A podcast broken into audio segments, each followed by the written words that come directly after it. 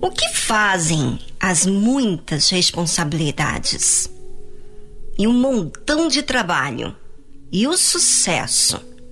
Muitas vezes acabamos de esquecer tudo o que fomos, éramos e passamos a nos entregar tantas coisas que vemos que nos tornamos egoístas, só focando no que envolve coisas dessa vida mas Deus é tão cuidadoso que Ele sabe das nossas tendências, que Ele pede de nós vigilância.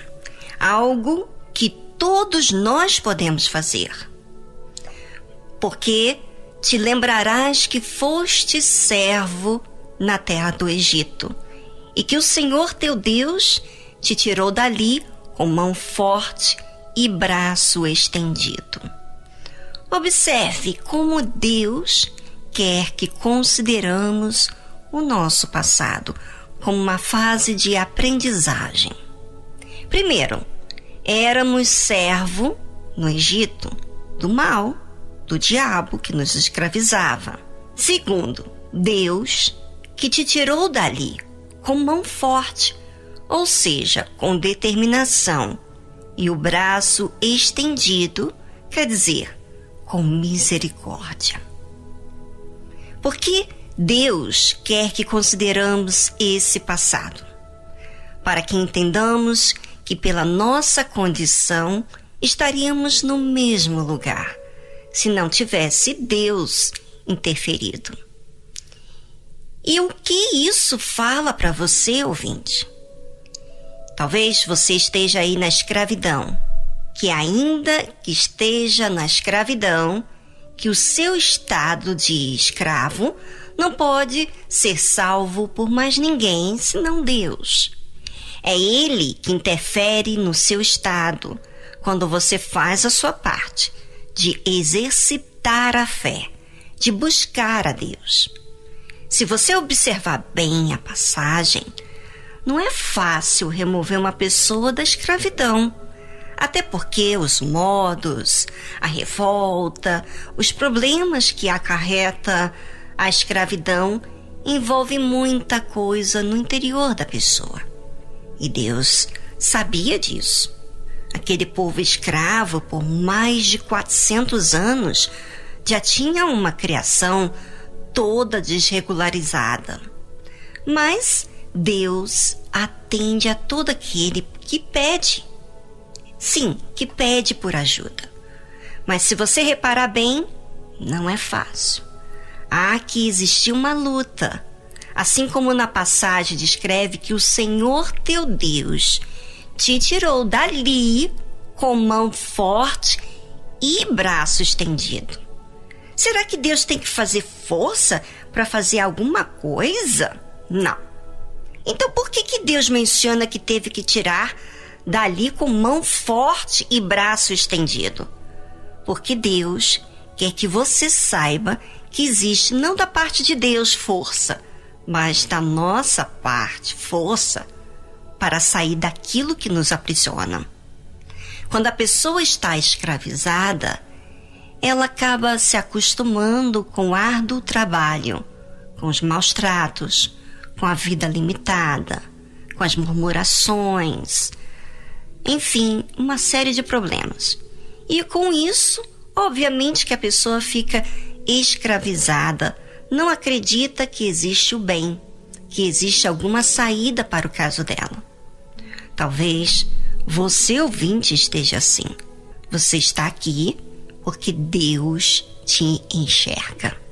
E sabe aquele clamor que você fez a Deus e você disse assim: se o Senhor existe, então, me tire dessa situação.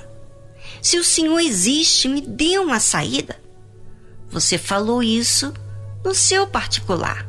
E olha Deus te dando a resposta. Só quero dizer a todos vocês, sem exceção, que não importa o seu passado. Uma vez que você vem até a Deus, pedir a Ele socorro, na sua sinceridade, Ele te ouve.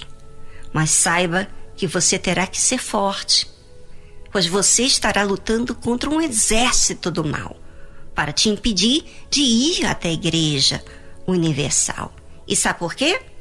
Porque o mal sabe que uma vez que você tome conhecimento da verdade, vai te acender a esperança que existe um Deus que te atende, que te ensina, que te orienta. Se você quiser aproveitar para falar com Deus, assim mesmo, com as suas palavras, faça-o, porque Deus está mais perto do que você imagina.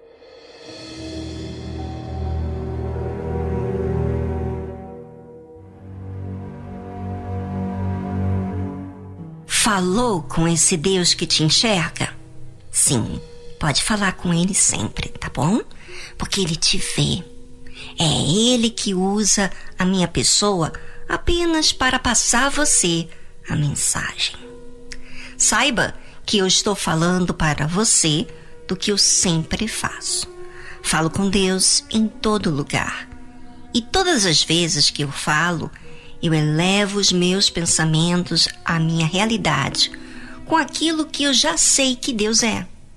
Então, não há dúvida que estou sendo ouvida. Faço o mesmo, ouvinte. Quanto mais você falar, mais próxima dele você fará. E ele também falará com você. Não é lindo essa grande oportunidade que Deus nos dá? Lindo mesmo. É quando você pratica isso sempre. Você começa a aprender tanto com Deus. Vamos fazer o possível para que você conheça esse Deus que tanto eu falo, porque te lembrarás que foste servo na terra do Egito e que o Senhor teu Deus te tirou dali com mão forte e braço estendido. Qualquer relacionamento que perdura tem que haver lembranças, não é? É porque as lembranças são provas do que viveste e o quanto a outra pessoa teve ali com você, não é? E Deus quer que nós tenhamos relacionamento com Ele. Você acredita nisso? Pois é lindo, é lindo, não é? É, e como estava Deus quando clamamos a Ele? Ele estava com os braços estendidos em nossa direção para mostrar que Ele nos ouve.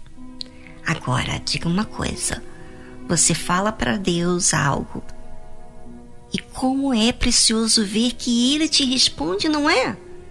Esse é o Deus que estou falando que existe que não olha para os seus erros, mas olha quando de forma sincera busca por Ele.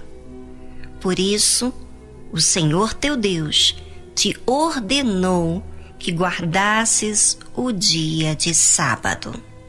Olha só, quem te viu pede para você guardar, considerar o que ele fez por você.